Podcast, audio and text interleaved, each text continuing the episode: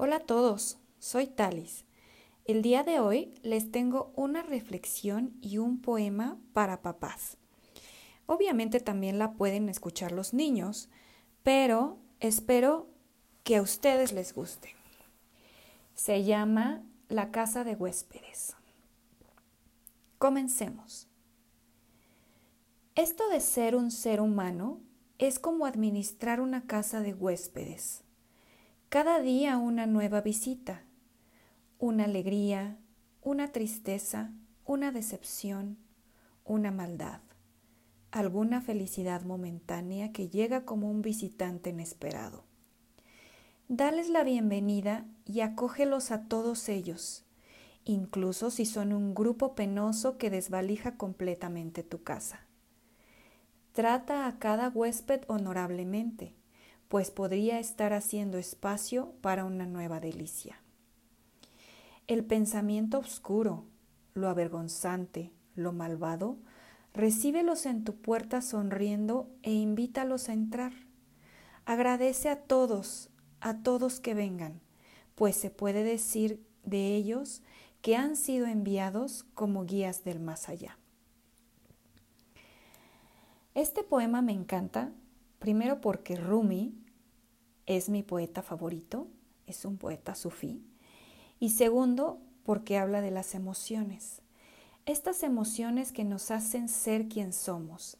Y para mí, el saber manejar nuestras emociones va más allá de un tema psicológico o de inteligencia emocional. Para mí es el proceso de conectarse, de conocerse, de cuestionarse a uno mismo. ¿por qué me sucede esto? ¿Por qué me enojo por aquello que me pasó? ¿Por qué me impacta como me impacta? ¿Por qué me mueve o me caen esos veintes? Para mí eso es la espiritualidad. Y bueno, pues este poema te invita a prestar atención a esas visitas, a esos huéspedes que representan distintas emociones que nos acompañan. La alegría, tristeza, decepción, maldad, felicidad momentánea, etc. Nos dice Rumi, dales la bienvenida, acógelos a todos ellos, incluso, si son un grupo penoso que desvalija completamente tu casa. Yo puedo describir a ese grupo penoso como cuando nos permitimos ser invadidos por los celos, la envidia, la rabia, la frustración, la ansiedad y todas esas emociones que muchas veces después de experimentarlas te dejan vacío sin fuerzas, como un trapo exprimido o un globo que se le salió el aire después de haber sido inflado casi a punto de explotar. Pero el sentirse vacíos nos da la oportunidad de observarnos como si fuéramos una vasija, una vasija que podemos volver a llenar, esta vez de cosas lindas o simplemente de nuevas experiencias y aprendizajes.